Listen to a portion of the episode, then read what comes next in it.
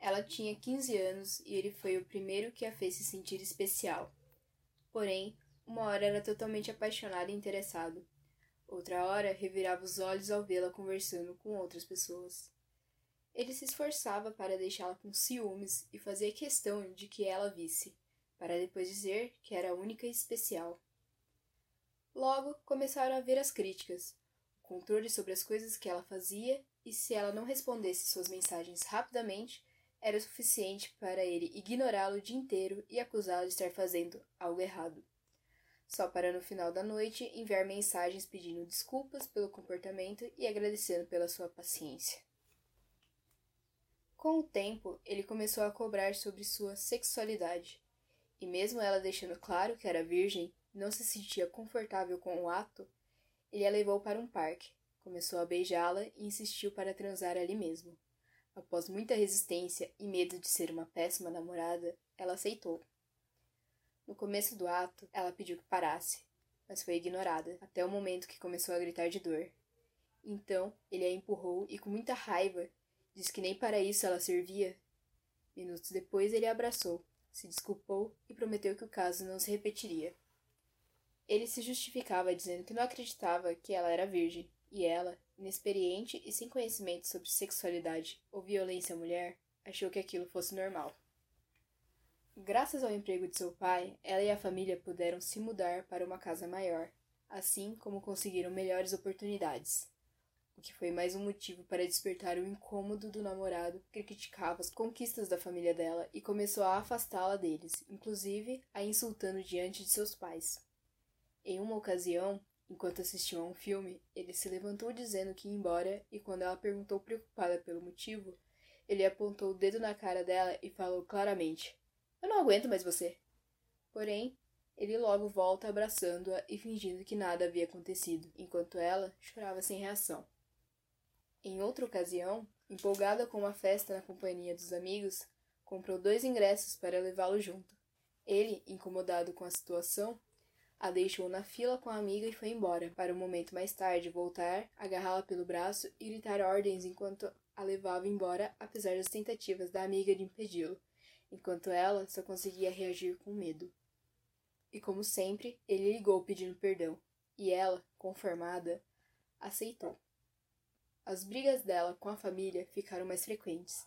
Chegaram ao ponto dela apanhar da mãe, que não aguentava mais vê-la defendendo o namorado.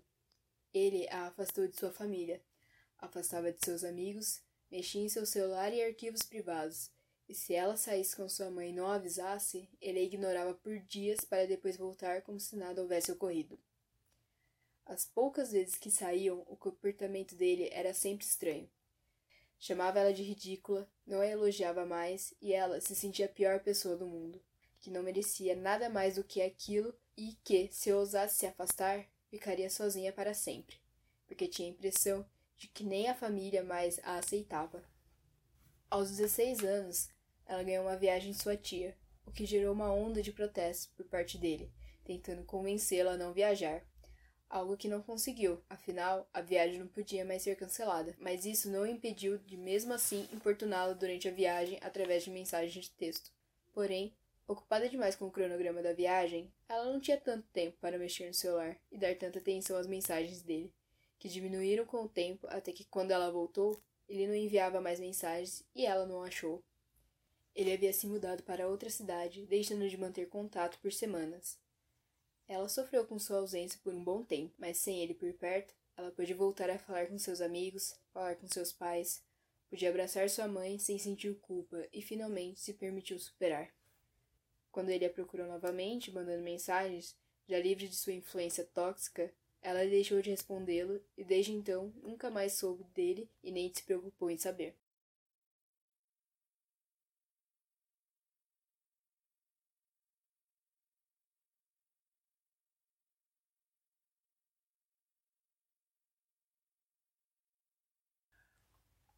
Alô, personas! Então, todo mundo já viu pelo nome do podcast e pelo texto que a gente acabou de passar, né, que o tema do podcast de hoje vai ser relacionamentos abusivos, algo que a gente trouxe no nosso Instagram, para as pessoas que seguem no Instagram. E o grupo de hoje, o grupo que vai estar comentando sobre relacionamentos abusivos, tóxicos e afins, sou eu, Rayan, o editor do podcast. Eu tava aqui no programa passado, mas ninguém me ouviu. A Beatriz, Oi. Joyce, Olá. outra Joyce, não a mesma Joyce do programa passado, e a Eide. E aí, galera? Eu vou gritar muito aqui, tá? é assim que funciona. Então, o texto que vocês acabaram de ouvir é um relato real que nós recebemos de uma conhecida nossa. Nós alteramos alguns dados, obviamente, para ficar um pouco mais claro para vocês ouvirem e para ser possível interpretar melhor. E nós, obviamente, também não mantivemos nenhum nome. Inclusive, traremos ao longo do programa alguns relatos que achamos em Twitter, Instagram, pessoas que nos mandaram mensagens. Todos os relatos nós alteraremos nomes ou não falaremos nomes, então não se preocupem.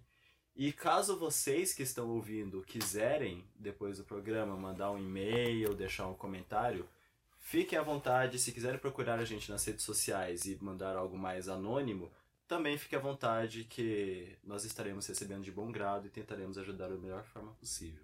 Críticas construtivas também, comentários todos serão bem aceitos, só que, galera, façam com respeito, por favor. Eu acho interessante começarmos o tema falando um pouco sobre o que é um relacionamento abusivo, né? Que existe muito essa questão que as pessoas acham que o relacionamento abusivo é só quando a mulher apanha do marido, mas obviamente não é só isso, né? E uma coisa que é bom já pontuar de início, a gente divulgou que o podcast seria sobre pessoas e relacionamentos tóxicos. Só que no decorrer da pesquisa que a gente fez para essa gravação, o tóxico é só uma forma de amenizar a palavra abusivo. Então a gente vai usar o programa inteiro a palavra abusivo, beleza? E voltando à pergunta, né? A gente entende relacionamento abusivo como agressão. Porque abusivo é uma palavra muito forte. E aquela questão, ah, ele só me mandou calar a boca, ele nunca levantou a mão pra mim. Gente, isso é uma forma abusiva de reagir, mesmo não tendo agressão física, é uma agressão moral, é uma agressão psicológica. Então o abuso não é só físico. Ele é emocional, ele é moral, psicológico, pode ser sexual, que eu acho que é uma das formas mais horríveis, e também físico. Eu acho que todos os casos, a pior retratação é verbal. Tipo, agressão verbal e psicológica é o que mais machuca. A física, tipo, você apanha, é horrível, tudo bem. Só que o psicológico acaba com você. A física ela acaba sendo uma humilhação momentânea, só que geralmente ela é velada, ela não vai acontecer na frente de outras pessoas. Aí você deixa passar, mas o verbal sempre é humilhação perante os outros. Pode acontecer dentro de casa tal, mas é sempre visando o outro te degradar na frente de pessoas próximas, né? Que eu acho que é pior. Que você se permite isso. E o psicológico, você chega num nível de você achar que você é o problema, de achar que tá tudo errado. Você não tem mais consciência de você, você não sabe mais quem você é, você não se identifica mais. Você já tá tão perturbado psicologicamente por estar tá vivendo aquilo tanto tempo que você se acomoda, aceita. É mais difícil até sair, eu acho, que do psicológico. Uh, como vocês vão ver ao longo do programa, nós vamos trazer bastante um livro em específico chamado Relações Destrutivas, de Avery New. O livro é de 2017, mas a publicação brasileira é de 2018. Nós tivemos acesso ao e-book dele, compramos o e-book para fazer esse programinha especial. É. E ele traz várias coisas interessantes, inclusive o que é o abuso, a definição de abuso. Então, a princípio, o livro dá a definição do abuso. O que é abuso? Abuso é um tratamento inadequado ou maus tratos. Os padrões de qualquer tipo de abuso são semelhantes. Quando uso o termo abuso, refiro-me a todos os tipos: verbal, emocional, psicológico, sexual e físico.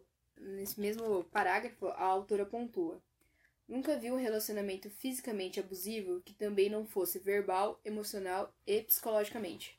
Que a gente pode definir o abuso também. O abuso inclui qualquer comportamento ou atitude cuja intenção seja assustar, intimidar, aterrorizar, manipular, magoar, humilhar, culpar, injuriar ou ferir alguém. Então é qualquer coisa que você faça para deixar alguém mal. Tipo, tenha esse propósito. Tentando tirar um pouco do estereótipo também, aproveitar esse tópico, eu gostaria de falar que um abuso, um relacionamento abusivo, ele não se limita só a casos onde a pessoa que é vítima está reproduzindo um abuso de quando era jovem, porque existe muito essa ligação de que, ah, mas também ela foi criada pelos pais separados e não sei o que, e por causa disso hoje ela tá em um relacionamento abusivo. Ou É, então, questão de que, ah, é só porque os pais viveram isso, ela viveu isso na infância, ela entende que aquilo é um relacionamento que ela deve seguir. Não é isso, gente. Ou então que ela tá procurando um parceiro igual o pai dela. O que vocês têm que ter muita atenção em relação a isso, porque principalmente se você estuda psicologia, não repita essa frase, por favor. Inclusive, o importante de não prestar atenção nessas frases é justamente porque o abuso, primeiro, ele acontece com todo mundo, literalmente. Todo mundo. Eu não sei se é possível uma pessoa viver a vida dela sem em algum momento ter presenciado, participado ou até causado um tipo de relacionamento abusivo. Lembrando que, como a gente já falou, abuso não é só uma violência direta, seja xingando, seja batendo, etc. E outra coisa, quando a gente fala de relacionamento, a gente não quer dizer somente relacionamento amoroso.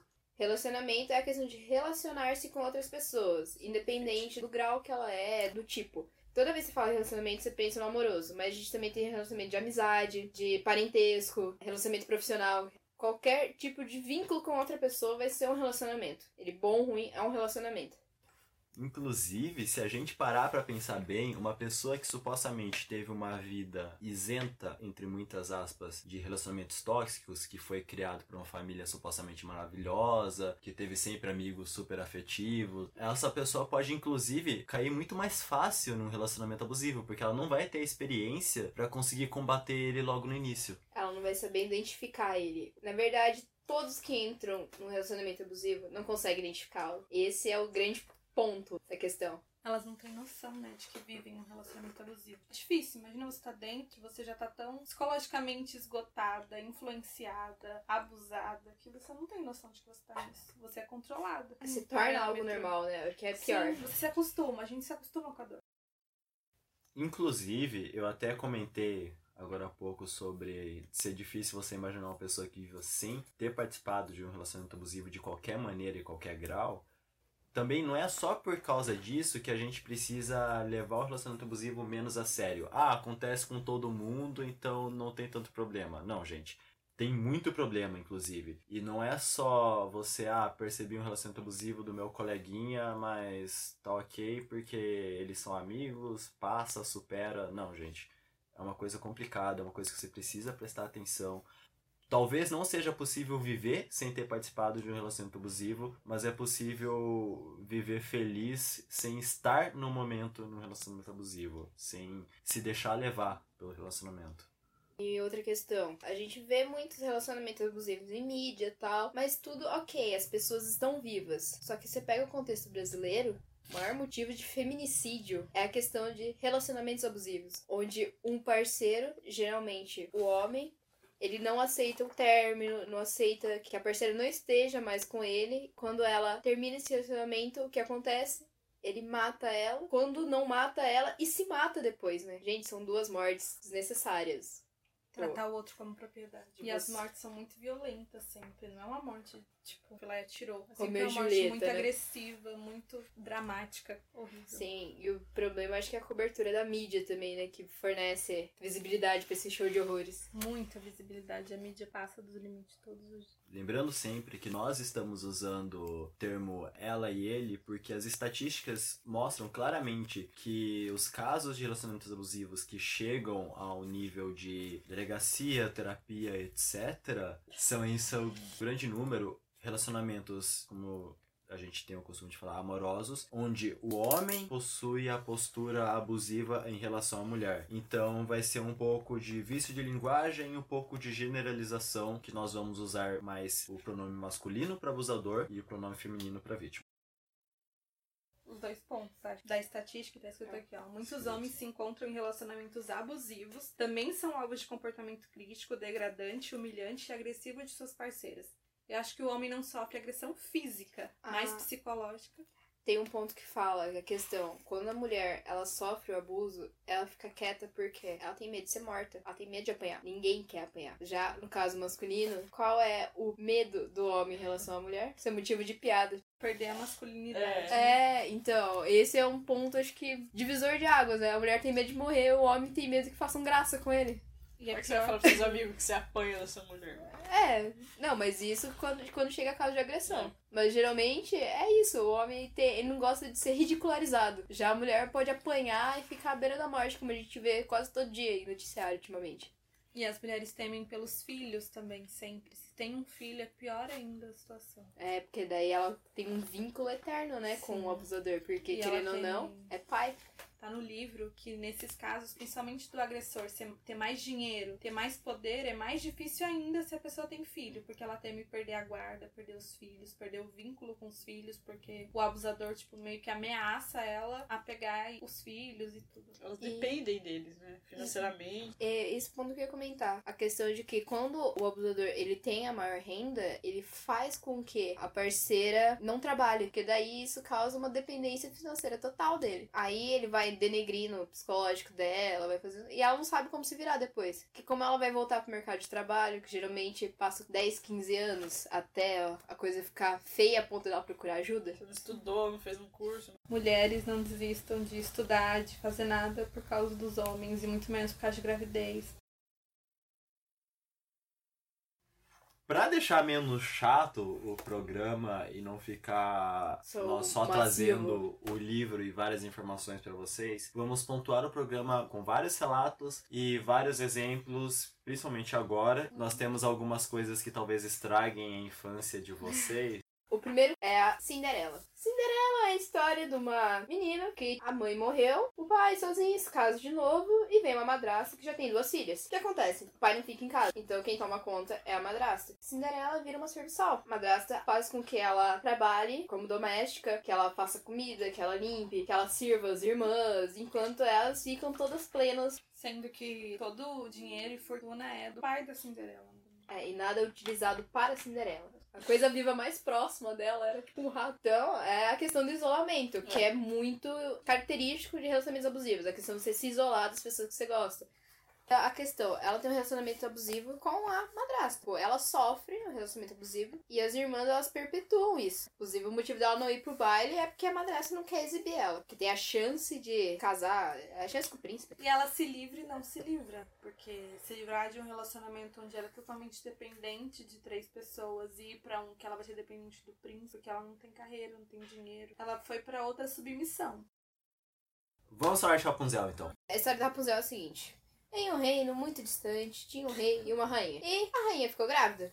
Tem a versão de que ela estava muito doente, que é a versão que Enrolados explora. E o rei busca uma flor mágica, faz uma poção pra rainha. Ela sobrevive e tem a criança com propriedades mágicas que eles não sabem. Só que a bruxa que utilizava da flor sabe, então ela rouba a criança pra ela continuar usufruindo da fonte da juventude. Que no caso vira os cabelos de Rapunzel, por isso que ela nunca corta. E mantém ela numa torre pra ninguém achar.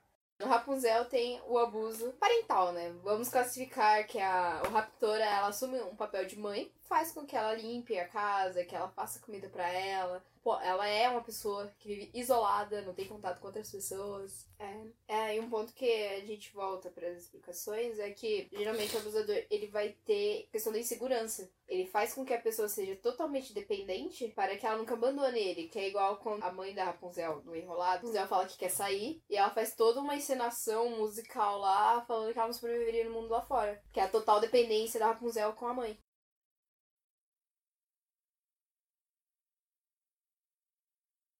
Ok.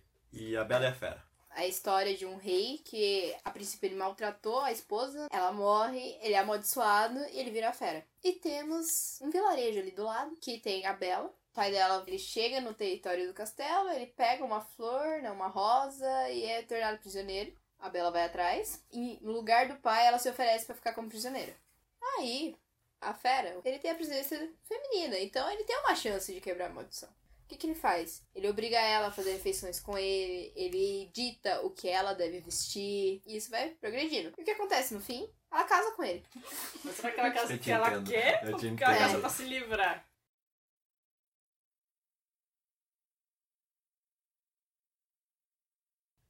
Bem, como a gente já pôde ver pelos exemplos aí, desenhos animados que não são tão legais se você olhar pelo lado crítico, infelizmente, a gente trouxe alguns tipos de relacionamentos abusivos. Mas dando uma geral aqui, repetindo eles, e lembrando, é claro, que uma coisa que a gente está martelando desde o começo do programa, um relacionamento abusivo pode ser tanto relacionamento romântico, como no caso do parceiro da parceira, Ele pode ser um relacionamento familiar, o que é um pouco mais complicado, já que você não consegue exatamente fugir da sua família. Então, seja madraça e filhos, como foi exemplo, seja e pais e filhos, seja irmãos e Irmãos. irmãs, primos, tias, Harry Potter. ah, Totalmente abusivo. exato. A gente pode trazer Ai. também relacionamento abusivo barra tóxico entre amigos, o que é uma coisa muito retratada na mídia, principalmente em mídia americana, que a garota popular ela é super tóxica para todos os amigos que estão em volta dela. Isso é uma coisa muito bem retratada em qualquer estereótipo americano de escola e adolescente. Nós temos também pessoas com pouca relação podem gerar um relacionamento abusivo, o que é meio controverso, já que relacionamento abusivo necessita ter um nível de relação entre os envolvidos, mas que nesse contexto a gente pode enquadrar profissional no seu trabalho, você não consegue exatamente se livrar do seu chefe, do encarregado ou do seu coleguinha de trabalho, que muitas vezes pode ser abusivo. Por exemplo, o seu colega de trabalho deixa de fazer a função dele porque ele sabe que você vai cumprir essa função para bater meta. Isso é um tipo de comportamento abusivo. Grupos, seja de faculdade ou de escola, que não necessariamente você tem uma relação de amizade com essas pessoas, mas que acaba o estresse, a cobrança, etc., acaba fazendo a relação entre esses grupos se tornar tóxica.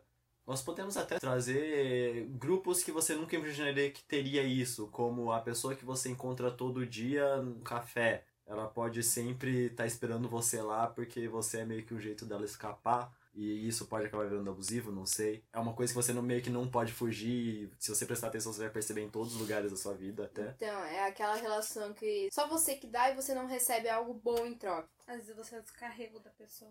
Ela vem, te fala um monte, um monte, um monte, depois ela fala, ai, obrigada, você é maravilhoso. E você não fala nada, E você, não, não consegue se abrir. Como Inclusive, esse comportamento de jogar muita informação em cima da pessoa e depois jogar um elogio, como a Bia mostrou aqui. Ai, como você é maravilhoso depois da pessoa se abrir Como pra você você. é ouvinte, nossa. É uma característica muito comum em um abusador. Nós podemos chamar de morde a sopra. Esse termo é muito usado no assunto. Até trazendo nos tipos de relacionamentos abusivos uma questão que é pouco falada, é muito mistificada, é muito romantizada, que são as pessoas com algum tipo de transtorno. Existem alguns transtornos que eles são caracterizados justamente por causarem relacionamentos abusivos entre pessoas. Eu acho que inclusive que o que provavelmente mais destaca, independente de homem e mulher, mas a gente já vai falar disso, é o borderline, porque o que você mais acha na internet quando você pesquisa por qualquer conteúdo relacionado ao transtorno borderline são comentários de pessoas que criaram um ódio em relação ao transtorno por terem convivido com uma pessoa borderline e por ter sofrido tanto em uma relação tão tóxica que a pessoa borderline traz pra ela. A gente tem também ninfomania. Borderline e ninfomania são casos mais comuns em mulheres. Questões como sociopatia e psicopatia, que eu até acho que os termos não são mais usados atualmente, mas para ficar mais claro para você ouvinte, ah, eles são mais associados a homens, que é a falta de empatia para com o parceiro, característica comum entre pessoas sociopatas e psicopatas. Sem contar pessoas narcisistas também, né? Que o, o principal ponto do parceiro abusivo é não ter empatia com o próximo. E a questão do narcisista é, é ele ele mesmo. Nada mais importa. Enquanto o relacionamento estiver prazeroso para ele, tá maravilhoso. Mas se ele perceber que o parceiro tá feliz, que vai ter uma oportunidade legal, ele já não gosta. Porque só a felicidade dele importa. O parceiro que fica pra escanteio. Ele não merece ser feliz. Geralmente é, é essa a premissa do relacionamento abusivo. E o motivo de trazermos esses pontos das pessoas com transtornos é que, primeiro, o fato de uma pessoa ter uma condição patológica não é isenta de ser um abusador. Ou seja, se uma coisa muito comum em mídia, inclusive nos textos que a gente pesquisou, é a vítima ter o comportamento de ele tem um problema, eu quero ajudar ele.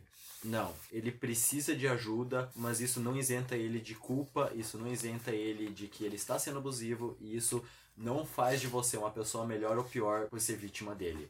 E um ponto que eu acabei de lembrar o meu amor vai curar ele, a minha amizade vai tornar uma pessoa melhor. Não, não é assim que funciona. Todo seu esforço vai ser em vão. Não que ele não seja necessário, mas ele vai ser irrelevante. Você achar que o vínculo que você vai quebrar com a pessoa vai destruir a vida dela é errado, porque entra naquela coisa. Se você não colocar a máscara de oxigênio no avião, você não vai conseguir salvar ninguém, porque você não tá respirando. Então é primeiro pensar em si, depois nos outros. Inclusive, se a pessoa ela possui algum tipo de transtorno, ela necessita de uma ajuda profissional. E se você está caracterizado no papel de vítima, algo que nós vamos falar de novo mais pra frente, você provavelmente não está ajudando ele. Você vai provavelmente, na tentativa de ajudar, acabar reforçando o comportamento abusivo dele. Sendo que você também precisa de ajuda. Exato. É legal você apoiar uma pessoa, é legal você estar presente e é legal você ajudar. Mas não é legal você assumir a responsabilidade que é de outra pessoa, no caso é de um profissional ou até de alguma, literalmente, alguma outra pessoa que não possua vínculo com o afetado pelo transtorno, porque essas pessoas de fora é que vão poder ajudar ele.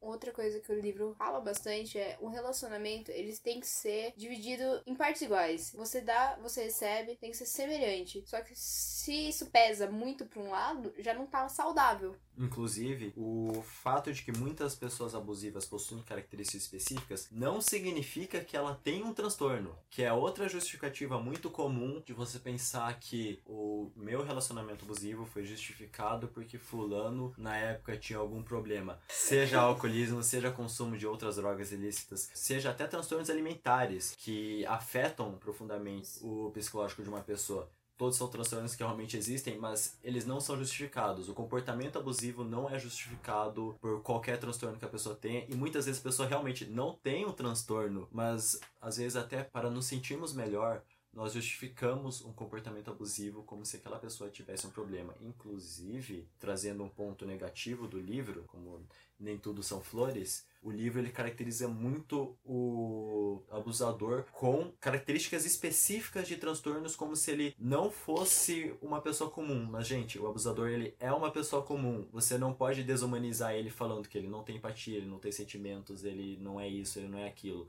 Ele pode ter todas essas características, mas isso ainda faz dele uma pessoa humana. Então você não pode isentar ele colocando um rótulo nele só para justificar suas ações, principalmente se ele já tiver algum transtorno nada justifica a ação do abuso. Mas o abusador ele tende a não assumir a culpa. Isso é uma coisa que pesa também em quem tá sofrendo o abuso, quem é a vítima. Porque a vítima que é a culpada, isso que é o pior. Ela, o, o abusador, ele manipula a ponto da vítima e fala: o problema sou eu, não é ele. Então eu tenho que me esforçar mais. Isso vira um ciclo vicioso. Mas ficou bem claro no relato. Inclusive, trazendo o ponto da pessoa com transtorno, a pessoa que abusa de alguém, ela não faz isso porque ela é um vilão de uma revista em quadrinhos que tem um plano megalomaníaco onde ela faz milhões de tabelas controlando seu comportamento. Não é porque ela quer matar o Batman. Exato. Apesar de muitas mídias sobre abuso caracterizarem o abusador assim, isso é feito para gerar uma conexão com o leitor ou a leitora. Mas ele não é uma pessoa super calculista, super inteligente que percebe todos os seus movimentos magicamente com suas Não, habilidades tipo, super sem ser um sensoriais. gênio do mal, né? Exato. Ele é uma pessoa, como nós já falamos, ele é uma pessoa comum. E muitas vezes ele estará repetindo uma coisa que ele aprendeu dentro da sociedade conforme ele cresceu, seja em família, seja nos relacionamentos dele com os amigos, e que começou a funcionar e continuou funcionando, e ele começou a propagar isso a ponto de isso ter virado uma característica dele. E muitas vezes ele vai fazer isso instintivamente, sem sequer planejar a ação dele. Inclusive, ele não vai saber, na maior parte das vezes, que o comportamento dele é tóxico. Inclusive, ele vai até justificar o comportamento dele como uma forma de amor que pra ele é uma forma de amor, mas não é para pessoa vítima, com certeza não é. E mesmo que uma pessoa que abusa de alguém reconheça que ela tem um comportamento agressivo ou reconheça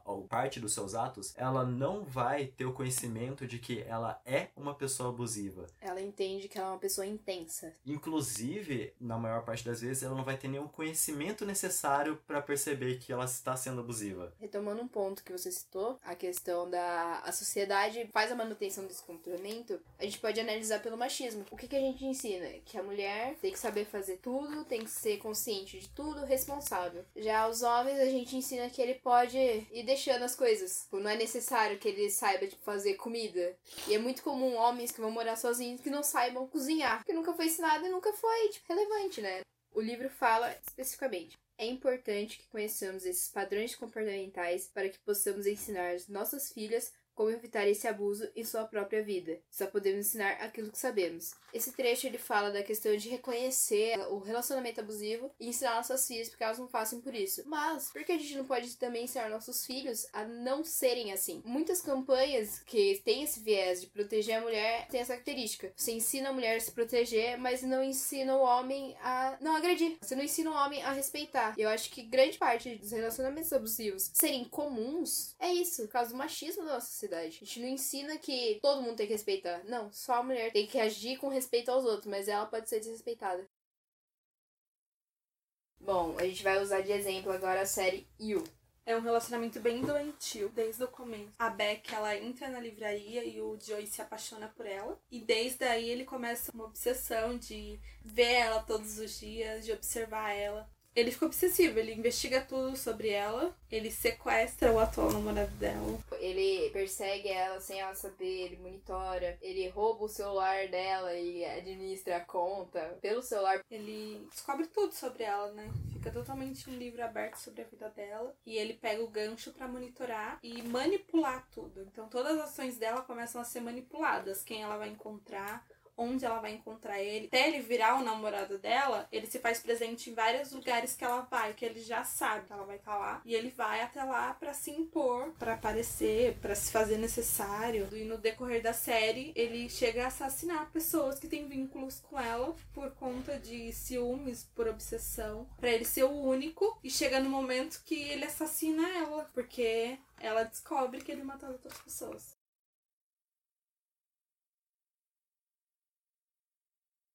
É uma série brasileira, coisa mais linda. Ela retrata a vida de quatro mulheres nos anos 50, mas a gente percebe que muita coisa não evoluiu. Continua o mesmo jeito, só que mais mascarado, ou talvez pior, eu acho. Lá era evidente o machismo, a mulher não tem empoderamento, e ao longo da série vai se mostrando isso. E a história começa porque uma patricinha casa e o marido rouba o dinheiro dela, engana ela e foge. E ela decide abrir um clube de bolsa nova. Tem outros relacionamentos e um deles é um vereador que vai virar prefeito, que ele bate na esposa, ele estupra a esposa e tudo é justificável porque ela bebeu ou que ela cantou ou porque ele bebeu e todos os comportamentos dele são desculpáveis, são justificáveis. Tem, a Lídia, o marido dela permite, né, naquela época precisava dessa permissão, que ela trabalhe, que ela seja uma mulher à frente do tempo dela. E tem um momento que o irmão do marido dela até pergunta: Você tá precisando de dinheiro? Por que você tá autorizando sua mulher a trabalhar? Fica com questionamento, né? Até hoje, acho que ainda existem casos de que o marido precisa autorizar a mulher a trabalhar. Tem uma mulher negra de periferia, também é mãe solteira e mostra todo o preconceito contra. E essas quatro mulheres elas se unem e viram melhores amigas. E todo o desenrolar da história tem muito machismo, mas elas conseguem tanto abrir o clube quanto ter sucesso. A Lídia, ela escolhe escolhe ser cantora em vez de continuar nesse casamento abusivo, mas a gente percebe que é muito difícil ela sair. Ela diz que é só porque ele ama ela, porque ele vai ser prefeito, então é justificável as ações dele, mas aí no decorrer da série, a vontade dela de cantar torna maior, então ela decide abandonar esse casamento, começar a cantar e, e a série termina muito triste com o marido da Lídia atirando tanto na Lídia quanto na amiga, porque achou que ela influenciou. Todos os relacionamentos são abusivos.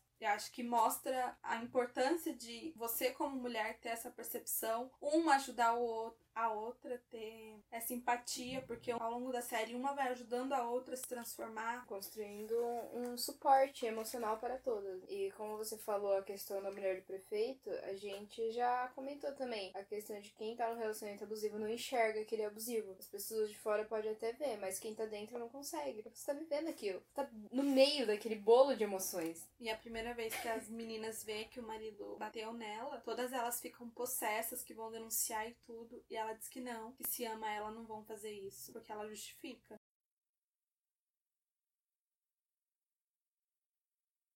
Bom, a gente vai falar agora de Barraca do Beijo, uma produção Netflix do ano passado, né? 2018. Uhum. 18, que retrata uma amizade abusiva. Conta a história de dois adolescentes que são amigos desde a infância, eles são vizinhos, né? E eles têm umas regras de amizade. E uma delas é não se apaixonar pelo irmão do outro, porque o garoto ele tem um irmão mais velho e a menina tem um irmão mais novo. E a história se dá quando ela se apaixona pelo irmão do melhor amigo e começa a ficar ruim a relação dos dois, porque um é- ela não quer contar pro amigo que não pode descobrir, e o irmão insiste deles terem essa relação escondida e tal. E se torna uma relação abusiva de amizade quando ele quer determinar o que ela vai fazer da vida dela, independente deles terem um acordo de amizade ou não. A partir do momento que alguém quer definir o que você tem que fazer da sua vida, fora o que você quer, que não ouve o que você deseja, já é abusivo, já é tóxico, já não é aceitável. Nunca permitam que ninguém controle as suas opiniões, sua vida, suas escolhas. Então ele acaba se tornando totalmente abusivo, mas ele só percebe quando ela está totalmente infeliz por estar não estar com o irmão dele e aí ele tenta ajudar, mas passa um bom tempo entre que ele fica escolha entre mim ou meu irmão. E gente, você não tem que escolher nada. Inclusive, um ponto ele fala, né, que a nossa amizade era a única coisa que eu tinha só minha, que meu irmão não podia tirar de mim. E até isso ele conseguiu. Então, ela era uma exclusividade só dele, que ele não precisava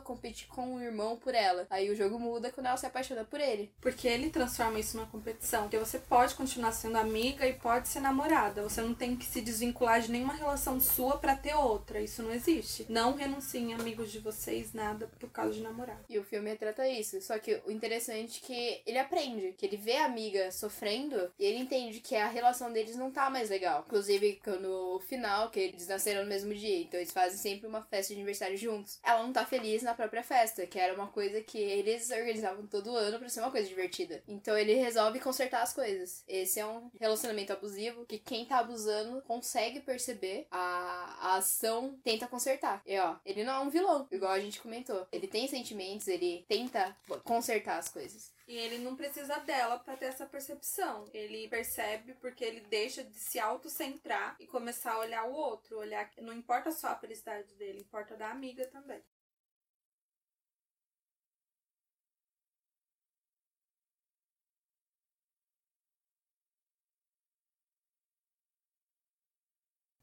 Conectando com os exemplos que a gente acabou de trazer, vamos responder uma pergunta, inclusive recorrente da galera que interagiu aí no Instagram. Obrigado, povo que interagiu no Instagram.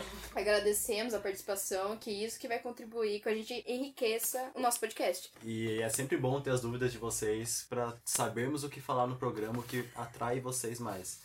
Então, respondendo uma dúvida que era sobre como identificar um relacionamento abusivo. Como nós já falamos, a pessoa que está sofrendo, a vítima, normalmente não vai ter essa noção, mas as pessoas de fora costumam perceber mais fácil. E trazendo isso, nós pegamos algumas características que são padronizadas e que são muito repetidas em todos os relatos, inclusive são muito bem trazidas no livro da Ever New, que nós já citamos ele antes. Eu queria começar falando as características de abuso e explicando uma coisa que conecta com o começo do programa. A Ever New, ela separa o abuso em algumas categorias. A primeira delas seria o abuso velado. Ele é imperceptível por quem está fora do relacionamento e às vezes é mal interpretado pela vítima. São comportamentos muitas vezes passivo-agressivos que fazem a vítima se sentir mal por algo bom, entre muitas aspas, feito pelo abusador. Então, por exemplo, ele te dá um presente, que é algo que você não gosta, ele sabe disso, mas ele te dá um presente se você reclamar, você que está sendo injusta. Sendo que muitas vezes o propósito dele era justamente te incomodar com o presente. Esse é um abuso velado, que às vezes nem a própria vítima percebe que está sendo abusada. Porque e foi muitas uma atitude bonita. Ele, ele se esforçou pra isso. e muitas vezes ela se sente culpada, inclusive como se fosse ela que estivesse praticando o abuso, o que não é fato. O segundo aspecto é o abuso sutil. Eles são comportamentos quase estratégicos e calculados por parte do abusador, e mesmo que eles sejam perceptíveis pelas pessoas que estão vendo lá de fora, eles não são levados em conta. conta, porque eles são muitas vezes mascarados. O maior exemplo disso são brincadeiras e piadinhas que muitas vezes não são nem relacionadas diretamente à vítima, mas que atingem a vítima intimamente. Então, por exemplo, o abusador, no caso aqui o abusador homem e a vítima mulher, o abusador ele vai comentar sobre os padrões de beleza das mulheres na rua. Só que a vítima também possui esses padrões de beleza. Então ele tá atacando ela, mas para todo mundo que tá lá de fora, ele tá fazendo comentários inocentes, entre muitas aspas, de pessoas além da vítima. A autora também, ela tem um capítulo falando disso, a questão do humor. O humor, ele é usado para atacar, só que ele também é desculpa. Ah, é só uma brincadeira. Você é muito sensível. Gente, se te afeta, não é mais uma brincadeira. Se ele tá rindo de você, não é mais uma brincadeira. E o mais levado em conta, que inclusive é o que as pessoas vão prestar atenção quando se fala de abuso, ela categoriza como abuso emocional, que é o abuso claro que nós percebemos e ele inclui tanto físico, psicológico, verbal, porque são abusos onde você percebe claramente que o abusador está tendo uma atitude negativa. Ele vai estar xingando a vítima, ele vai estar batendo na vítima, ele vai estar denegrindo a vítima de alguma forma, claramente, e ela inclusive vai perceber isso, apesar dela não perceber perceber o relacionamento em si com abusivo. Isso se dá porque todo relacionamento abusivo ele acontece de forma gradual. No início ninguém percebe que é abusivo, só que o abusador ele vai aumentando o grau de violência. Então, ele começa tipo nível 1, ele vai aumentando esse grau de violência, quando vê já passou de 100. E a pessoa já tá tão enraizada nesse relacionamento que ela só aceita, tipo, ah, se eu evitar fazer isso, então ele não vai mais fazer isso comigo. Se eu evitar fazer o bolo que ele não gosta, ele não vai mais me xingar. Não é assim que funciona. Ele sempre vai arranjar algum motivo para te deixar mal. Inclusive, isso é um aspecto comum do abuso. O abusador vai sempre mudar as regras da relação. Então, por exemplo, no começo você fez um bolo pro abusador, ele ficou descontente e brigou com você. Daí você pensa, ah, é só não fazer aquele bolo. Mas daí o próximo vai ser o próximo bolo, daí vai ser o próximo macarrão, daí vai ser o próximo item. Ou porque você não fez. Exato, ele sempre vai mudar as regras, aparentemente, da relação para atacar a vítima de alguma forma. Outros aspectos aqui nós temos uma pequena lista, que é, a princípio, ele parece um relacionamento maravilhoso. O abusador ele não se manifesta logo de início como um abusador. A pessoa ela entra no relacionamento feliz, ela entra por vontade própria, o que muda no decorrer do tempo. O abusador ele tem um, uma característica de avaliação do terreno. A pessoa que abusa, ela costuma testar abordagens e ir descobrindo os pontos mais sensíveis e passíveis de serem explorados da vítima. Não que ele faça, lembrando, ele não é um super vilão, então não que ele faça isso conscientemente, é mas ele vai fazer várias piadinhas e daí aquela piadinha que a vítima se ofendeu, ele vai bater naquela tecla mais vezes o deboche positivo, como a Ed trouxe. Brincadeiras, comentários e ações aparentemente inofensivas, mas que atingem a vítima de alguma forma. E a vítima não entende muitas vezes por que está acontecendo, porque ela também cai nessa ideia de, ah, era só uma brincadeira, porque eu tô me sentindo mal. E ela começa a se sentir mais mal ainda por ter essa reação a pessoa se sente mal, mas muitas vezes é incapaz de perceber o motivo dessa angústia. Essa é uma característica comum, acho que em todos os tipos de abuso, onde a vítima, ela, de alguma forma, ela vai se sentir mal com a relação, mas ela não vai saber dizer exatamente por quê, principalmente ela não reconhece a relação como um abuso. O abusador, ele te faz se sentir menor, ele te faz sentir mais feia, ele te faz sentir incapaz, ele faz você se sentir inferior, ele faz com que você se sinta menor do que ele e, portanto, você necessita dele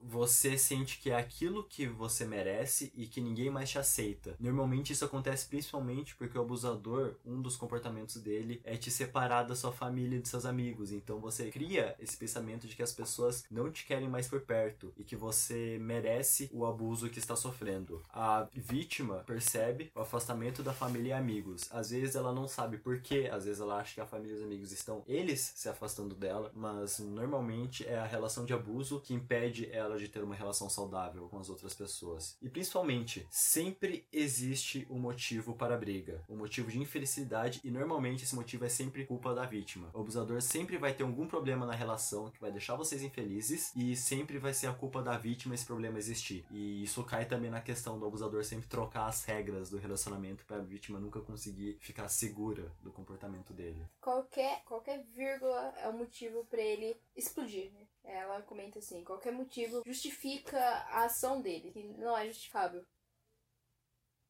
Inclusive, nós temos aqui também alguns aspectos comuns do abusador, da pessoa que pratica o abuso, que também é caracterizado no livro. A princípio, ele é muito intenso e consolida o relacionamento como sério em pouco tempo ela traz isso porque o abusador ele precisa criar uma relação com a vítima em um curto espaço de tempo. Sim, ele leva um relacionamento a sério mais rápido para que eles se firmem mais rápido, né? Para que uhum. seja mais difícil perceber os defeitos do outro, que seriam os defeitos dele. O abusador também monopoliza a atenção da vítima. A vítima não pode dar atenção para amigos, família, principalmente se forem no caso de um abusador homem, a vítima mulher, principalmente se ela der atenção a outros homens, porque aí é a questão dos filmes ele precisa que a atenção da vítima esteja sempre voltada para ele. No livro tem um, um estudo de caso que fala que a mulher conta que quando ela amamentava a filha, não tinha nenhum problema. Mas quando ela amamentava o filho, o marido ficava possesso de ciúmes. Que é um homem nos seios dela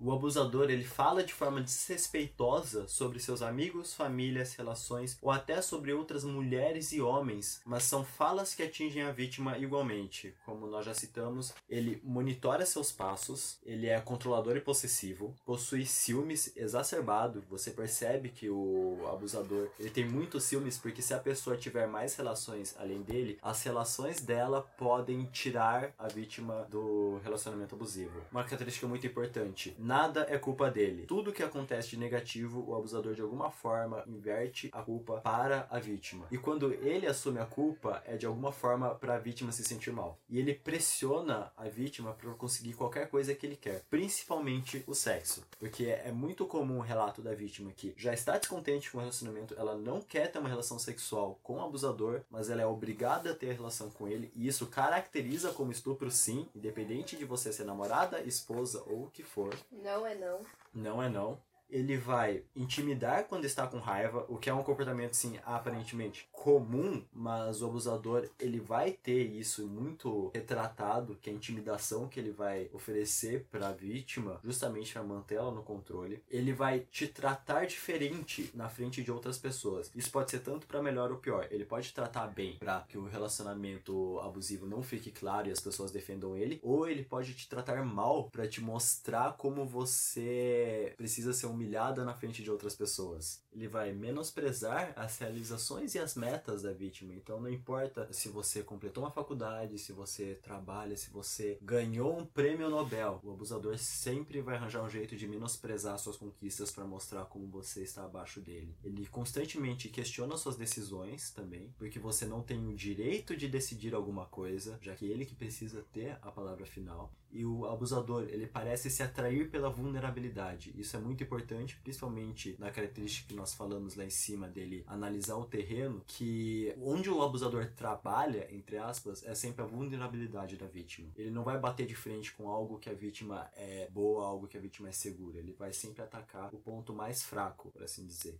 ponto é eles miram em pessoas muito empáticas e responsáveis, porque assim eles conseguem explorar isso a favor dele. A questão da responsabilidade é que eles podem, aos poucos, parar com as obrigações dele, que sabe que a outra pessoa vai cumprir, mesmo não sendo uma obrigação dela, ela tem que manter o equilíbrio das coisas, então ela se sente obrigada a suprir a falta que ele propositalmente faz. E a questão da empatia é ele conduz a conversa em dramas de infância, manipulação da verdade, para que a pessoa, nossa, mas você também é uma vítima só eu te entendo, só comigo você se abriu. Ele explora essa empatia em prol dele, para pessoas achar que ela também é a salvação dele. E o mais importante no final de tudo isso que a gente falou é que o abuso ele não vai ficar tão claro. Você pode até fazer um checklist de tudo que a gente falou, provavelmente não vai conseguir definir o abuso claramente, porque você vai fazer esse checklist com pessoas aparentemente comuns e normais, com relacionamentos boas, e elas também vão trazer muito disso. Então, o que você precisa prestar atenção é como você se sente no seu relacionamento. Esse é o mais importante. Mesmo que você não encontre nenhum dos pontos que a gente falou, se você se sente mal, aquele relacionamento não está sendo bom para você. Ele está sendo tóxico de alguma forma. Ele pode não ser ativamente tóxico. Vocês dois podem estar sendo tóxicos um para o outro, inclusive, sem saber, e esse comportamento de você perceber que você está sentindo mal é o mais importante para se levar em conta. Um garoto exemplar retrata, né? Que tipo, pode acontecer muito depois, por quase três anos depois de relação, que começa os abusos e tudo.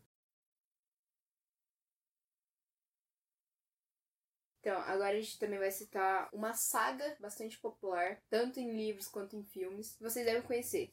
Vamos falar de 50 tons de cinza. É claramente um relacionamento abusivo, porque assim, é, o livro começa com ela indo no lugar da amiga que faz jornalismo para entrevistar o CEO de uma empresa, que é o Christian Grey. E ela tem uma característica de submissão, né? Que isso que atrai é o olhar dele para ela. A questão dela ser retraída, tímida, não saber como formular as perguntas, tal. Ele se interessa por ela e o que acontece? Ele vai manipulando as ações para ele conseguir interagir mais com ela. Igual ela trabalha numa loja de ferramentas. Ele vai lá comprar algumas coisas. Ela tem um carro que é um fusquinha lá. Ele vai lhe dar um carro para ela. Ele dá um celular para ela. Ele dá um computador. Ele dá um apartamento. Compra a empresa que ela faz estágio e faz com que ela tenha uma ascensão profissional dentro da empresa. Então, ele consegue manipular a vida inteira dela. Inclusive, tem um incidente ruim com um amigo dela, que eles estão num bar, o amigo bebe e ele tenta abusar dela. Só que, milagrosamente, Christian Grey, ele aparece e salva ela. Estranho isso, não? Pra quem não tem, a princípio eles não tinham relação. Tem um certo momento que ela já sabe, né, das exigências de um contrato para ter uma relação com ele. E ela manda uma mensagem para ele de que tudo bem, que foi muito legal a primeira transa deles, mas que ela tá desistindo do relacionamento. E ele vai até a casa dela, faz um sexo submisso com ela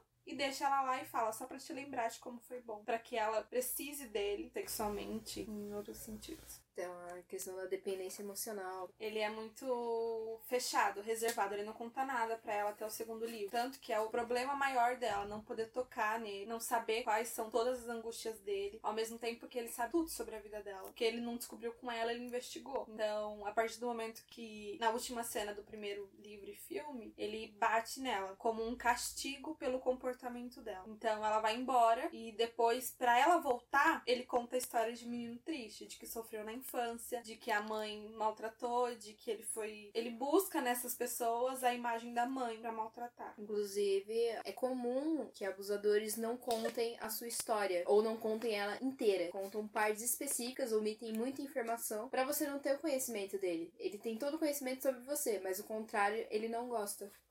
E aí ela volta com ele nessa intuição de eu vou te ajudar. E nesse caso, ele tem problemas, mas ele não tem nenhuma patologia. E ele passa por psicólogo e tudo. Tem um certo momento até que a Ana vai junto numa consulta com ele. Mas não é justificável a chantagem que ele faz. De, tipo, eu preciso de você, é por isso, eu sou quebrado. Que é. vários caras usam. Inclusive, em um dos casos, tem a questão de uma mulher que ela tá trabalhando, ela sente muita dor no abdômen e vai para casa. E ela manda mensagem pro noivo e ele tá lá estudando. Aí ela tá muito mal e precisa ir no hospital. Dor piora. Aí lá no hospital ele leva e fica: Ah, não tem nada que eu fazer aqui, eu vou embora. Detalhe que ela tava em uma situação que não sabia se ia precisar de cirurgia. Aí depois ela liga pros pais, os pais vão dar o suporte pra ela no hospital porque o noivo voltou para casa estudar. E os pais ficam indignados ela, ela justifica a ação dele de não estar tá presente com ela. E o que acontece com ela foi uma coisa gravíssima e a pessoa não demonstra essa empatia.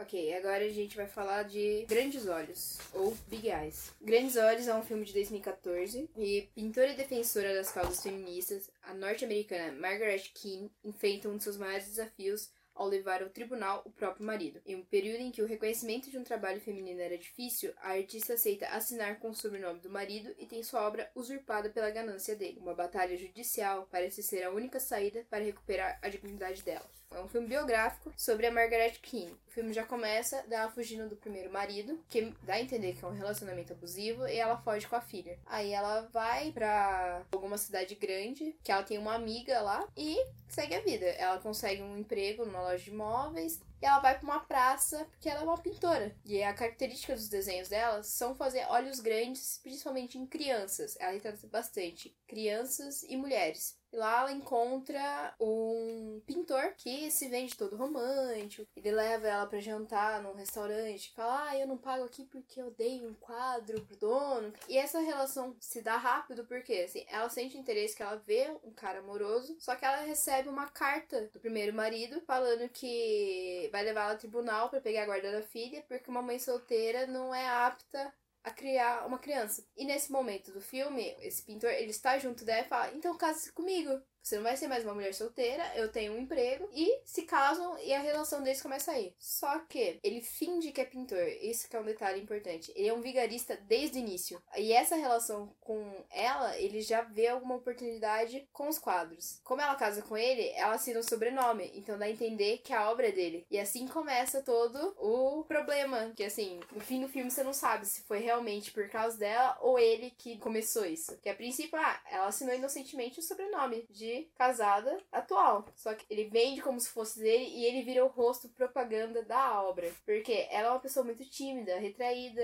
São consequências ainda do antigo relacionamento dela. Só que esse novo, ele se aproveita disso. E o abuso começa, ai, pinte tantos quadros para essa semana e ela não pode ir nas exposições dela. Inclusive, ela começa a ficar mal, porque a única amiga dela, ele expulsa ela da casa, porque não pode saber que ela que tá pintando os quadros, ela mente pra própria filha, e isso não agrada ela. E vai mostrando a evolução desse relacionamento até que chega um ponto que ela quer parar com isso, ele começa a perseguir ela pela casa, ela se tranca no ateliê com a filha e ele começa a jogar fósforo aceso pela fechadura da porta para tentar tacar fogo nela, porque o ateliê é carpete. Ela foge com a filha, só que nesse ponto do filme é interessante, ela encontra algumas testemunhas de Jeová e ela se converte à religião. E a religião vira um suporte que ela precisava, um suporte que ela não tinha. E isso ela encontra coragem de processar o ex-marido para conseguir a autoria das obras. E no final retrata a questão do julgamento e ela consegue vencer. Inclusive, Margaret King ainda está viva, ela tem 91 anos e ela continua pintando. E ela, sim, uma grande inspiração, né? Da questão de vencer o abuso.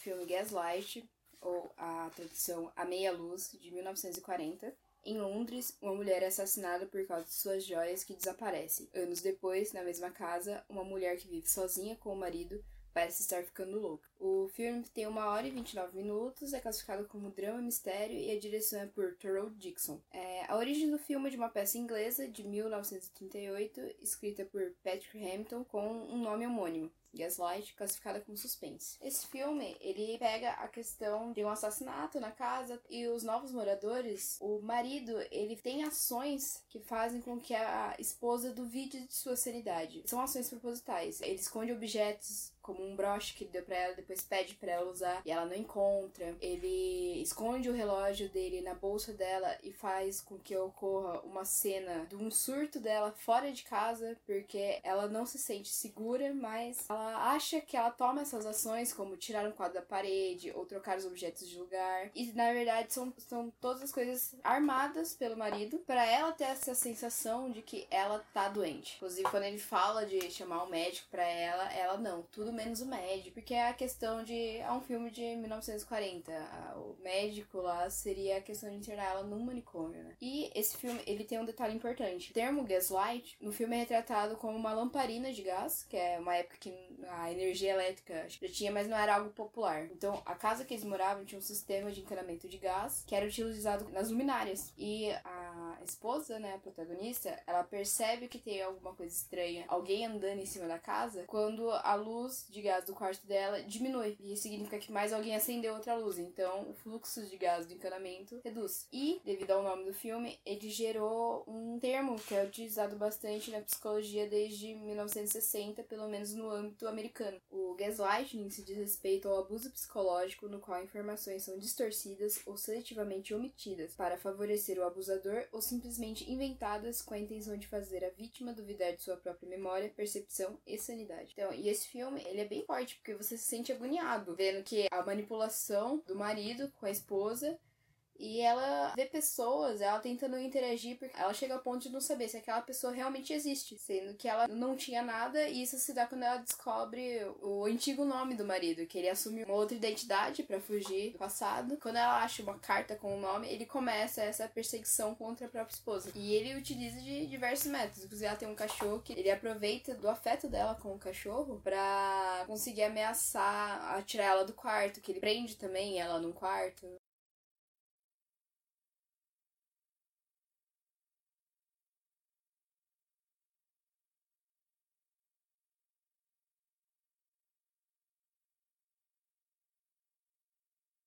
Outro aspecto importante também quando falamos de relacionamentos abusivos e tóxicos é a visão da sociedade em cima do relacionamento e a pressão que a sociedade aplica nas pessoas que estão envolvidas. Um exemplo disso é como você é incentivado a se manter em um relacionamento por causa da opinião pública e não, de novo, não trazendo só relacionamentos amorosos, mas por exemplo, você tem uma amizade muito tóxica, mas se você não for amigo daquela pessoa, você não vai ser aceito. Ou então, se você não namorar uma pessoa popular, uma pessoa legal, você também não vai ser aceito num grupo X. Isso são formas da sociedade acabar incentivando um relacionamento abusivo de acontecer e você se submetendo a participar de um relacionamento abusivo só para se ver aceito dentro de uma camada específica da sociedade. Inclusive, quando em algum momento é trazido alguma queixa por parte da vítima, sempre existem aquelas frases de a culpa é de alguém, nunca é o abusador que tá fazendo alguma coisa. As pessoas sempre precisam colocar a culpa em alguém no, no momento do abuso. Então, ah, porque ela vestiu uma roupa muito curta,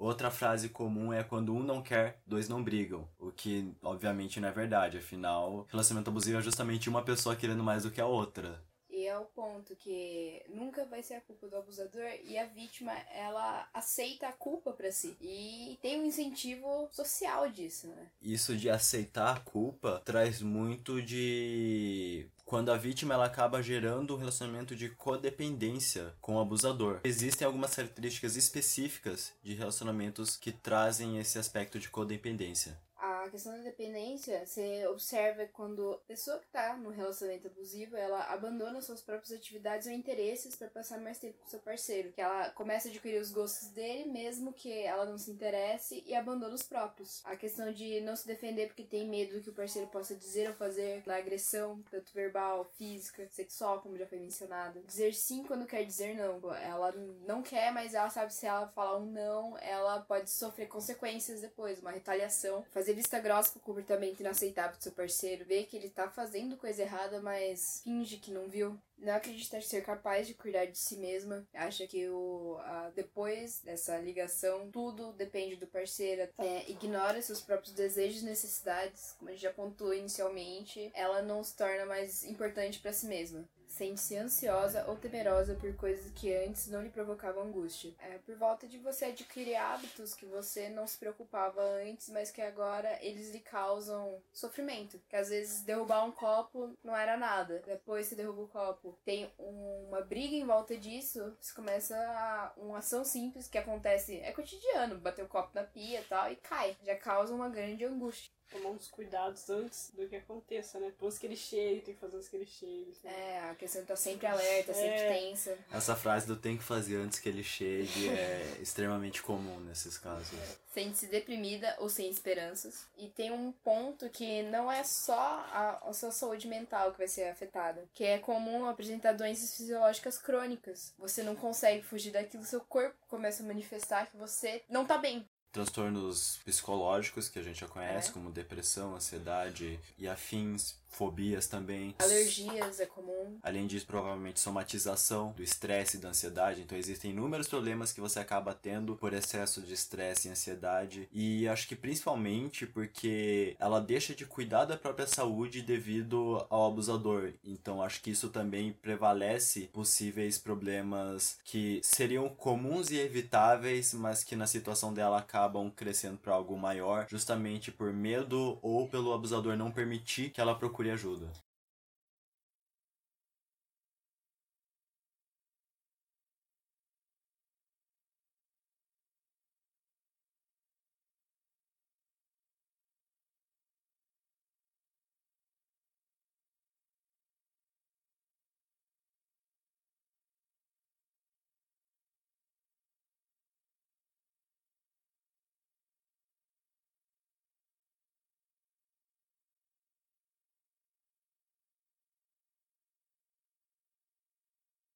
E principalmente, tomem cuidado com a romantização do relacionamento abusivo pela mídia e pela população. Nós já trouxemos aí alguns vários exemplos de filmes e séries Além de Onde? desenhos infantis, que é onde começa tudo. que falam sobre esse relacionamento abusivo, que demonstram relacionamentos abusivos, mas não só esses, obviamente, porque alguns desses casos é até trazido não claramente ou não é a intenção da pessoa. Por exemplo, as histórias de fábulas e contos que a gente trouxe, eu tenho quase certeza que a pessoa que escreveu não estava pensando em retratar um relacionamento abusivo. Mas tem os casos, a mídia que eu quero que vocês tomem mais atenção é aquela que propositalmente romantiza um relacionamento abusivo e que traz isso como algo positivo. Ficou muito comum algum tempo atrás em livros voltados para o público juvenil. Até a gente falou assim do 50 Tons de Cinza, Crepúsculo. Crepúsculo e afins, onde um relacionamento abusivo acaba ficando bonito, mas temos aqui alguns vários outros exemplos. E as pessoas normalmente não prestam atenção, já não prestavam nos filmes, agora que elas não vão prestar mesmo, são as músicas. Porque se você parar um instante e prestar atenção na letra daquela música que você gosta tanto de escutar, você vai se surpreender, no mínimo. Sim, a gente resolveu dar um foco para as músicas brasileiras, que elas estão muito em alta, principalmente questão de sertanejo, e passa batido o significado por trás daquilo. Vamos começar com Jennifer, Gabriel Diniz. O nome dela é Jennifer, eu encontrei ela no Tinder. Não é minha namorada, mas poderia ser. Então, pegando já essa parte, Uma ele está conversa. conversando com o que supostamente é a namorada dele, ou é o caso que ele acabou de terminar, ele não deixa claro se terminou ou não. Mas a, o que ele traz é, ele aponta pra outra mulher e fala que a outra mulher faz muito melhor do que você. Mas ela faz umas paradas ah, que eu não faço com você. Né? Ele, ele tá literalmente jogando na cara de- da parceira que a parceira não é o suficiente pra ele e que existem várias outras por aí que fazem melhor do que ela. Então, isso é a questão da chantagem emocional. E como a gente já viu, a questão de eu traio porque você não supre minhas necessidades, que é comum em relacionamento abusivo. Eu diria coitada dessa mulher só, mãe. A próxima que eu peguei é Ciumento Eu, Henrique Diego. A primeira estrofe fala: Ciúme não, excesso de cuidado. Repara não se eu não sair do seu lado. Tem uma câmera no canto do seu quarto, um gravador de som dentro do carro. E não me leve a mal se eu destravar seu celular com a sua digital. Super invasivo, né? Acho que a gente não precisa explicar o- qual que é a parte abusiva dessa, né? Destravar o celular com Mega invasivo. É, tipo, você tá dormindo, você enfia, pega o celular e enfia o dedo. É bem aquele seriado lá. You. You. Eu não sei dividir o doce, ninguém entende o meu descontrole. Eu sou assim, não é de hoje e é tudo por amor. Amor não justifica ciúmes, pelo amor de Deus. Ciúmes não é amor. E ninguém é de ninguém, gente. Você pode estar no relacionamento, mas você é livre. Faça o que você quiser. E tá pra nascer alguém mais cuidadoso e apaixonado do que eu, ciumento eu. Isso não é cuidado, é doença. E o que é que eu vou fazer se eu não cuidar? Quem vai cuidar do que é meu? Mas não é seu, porque você não é dono de ninguém. Nem dos seus filhos você é dono, mas sim de alguém que você escolheu se relacionar. Pra estragar a infância de muita gente, trazendo aqui Por Causa de Você, Kelly Key. A música já começa com Por causa de você, não uso mais batom. Rasguei meu short curto, diminui meu tom. Jamais façam isso. Então, mas você Nunca, já vê nunca, que é- Nunca, nunca. Refletiu investimento em comportamento. E você achar que essas coisas foram grandes feitos que você fez, tá? A pessoa tem que reconhecer ainda. Tipo, não, gente, não façam isso, não se submetam Agora você disso. virou uma moça de família. Troquei os meus amigos por alguém que só me arrasa. Por causa de você, não posso mais entrar em casa. Você rompeu o relacionamento com a tua família. Gente, Então aqui tem a questão de que ela tá sempre triste, né? Só me arrasa. E a questão de não entrar em casa é a briga de provavelmente defender o parceiro resultou numa coisa que nem a família mais consegue suportar, né? relata Que- o nosso primeiro caso também, que a menina apanhou da mãe. Então, mas é a questão de que esse relacionamento ele não engloba só você e com a pessoa com que você tá se relacionando. É todos em volta. E os mais próximos geralmente são a família, né? Porque, querendo ou não, você tá morando lá, dependendo da idade. Por causa de você, perdi minha liberdade, te entreguei minha vida, só fiz sua vontade. Nunca renunciem à vontade de vocês, nunca, em hipótese alguma. Briguei com todo mundo, larguei tudo e não olhei pra trás. E agora vem você me dizendo que não quer mais? É ou não é pra chorar? Você brigou com todo mundo, não teve a competência de brigar com ele. Esse ponto é importante mesmo, que a Bia falou. Você brigou com todo mundo, mas não brigou com ele. Então, é um caso comum dos relacionamentos abusivos justamente isso. A vítima acaba perdendo a relação dela com todos seus amigos e familiares por causa do abusador, mas ela é incapaz de ir contra o abusador, independente do que aconteça. Quando alguém não sabe amar, é ou não é pra chorar? Diz você, se coloque em meu lugar. O que é o amor? Eu não sei. Sinceramente, já pensei. Sinceramente, eu não sei. Pra que tem um coração? Mano, pra bombear sangue, né? Gente, não se iludam, não se renunciem, não, não permita isso, pelo amor de Deus. Esteja tão segura de si mesmas que outras pessoas não tenham total influência sobre vocês dessa maneira. É isso, terminamos nosso quadro musical depressivo. Assim, existem várias outras músicas, se você parar pra pensar, eu acho que Sim. quase metade das músicas que a Pedinha gente de tem balada é abusiva, viu? acabam retratando esse tipo de coisa. mundo. Principalmente se trouxermos o aspecto do sertanejo universitário, porque acaba sendo. Os autores não fazem pensando que eles estão propagando uma imagem de relacionamento abusivo, mas você, como consumidor, você não vai deixar de consumir, obviamente, eu também não vou, mas é bom estar ciente do que você está escutando e às vezes você parar pra pensar, vem um insight do que tá acontecendo ao seu redor. Então, vocês não vão parar de escutar, mas pelo menos prestem atenção no que vocês estão escutando e saibam de antemão, an- antes de propagar uma visão que pode estar errada sobre o mundo, por assim dizer. Igual eu admito que eu gosto de músicas horríveis, histórias horríveis, mas eu tenho consciência de não reproduzir aquilo, de não perpetuar o comportamento daquela história. Gente, entendam duas deboche. coisas. Vocês não têm responsabilidade sobre a vida do outro. Quer se matar? Que se mate. A sua responsabilidade é com a sua vida. E outra, você não tem competência pra ajudar. Se a pessoa tá num estado de chantagem a suicídio, leva ela pra um hospital, leva ela pra. Não sei, vai na delegacia, não sei. Não, nem leva. Avisa familiares, Avisa porque provavelmente você vai ter familiares. contato. A responsabilidade é dos pais, não sua. Você não teve filho ainda. Se tiver também, responsabilidade é sua do seu. Mas do outro, não. Gente, também, se vocês forem vizinhos, não fiquem parados. A polícia às vezes demora pra chegar. Se não for colocar em risco a sua vida, vai lá, ajuda em briga de marido e mulher, mete a colher sim, mete a mão, mete, mete o que você tiver na mão, não tem problema. Então, mas seu círculo de amigos ou parentes já foi danificado devido a esse relacionamento, procurem grupos de apoio. Porque sempre tem, independente do caso, independente da situação, vocês conseguem. Inclusive, se você ouvinte faz parte do centro universitário que nós estudamos, o seu UNSP, ou estiver aqui nas imediações, for um ouvinte aluno, professor, etc., e achar que pode procurar ajuda, pode vir na faculdade. Nós temos um plantão psicológico para as pessoas precisarem de ajuda. Acessem Mas-. Se por algum motivo vocês conhecerem nós, produtores do podcast pessoalmente, também não tenham medo de vir pedir ajuda. Nós estamos aqui meio que para isso mesmo. E agora também para os alunos de psicologia, o nós, que agora eles vão fazer atendimento psicológico para os alunos de psicologia. Então, qualquer problema, cola lá. E para sair um pouco do clima e para não falar que nós só atacamos as mídias que vocês gostam, gostaria de trazer esse momento aqui para todo mundo trazer uma recomendação do que vocês gostam e do que vocês acham que seria legal as pessoas assistirem. Dumpling, como eu era antes de você.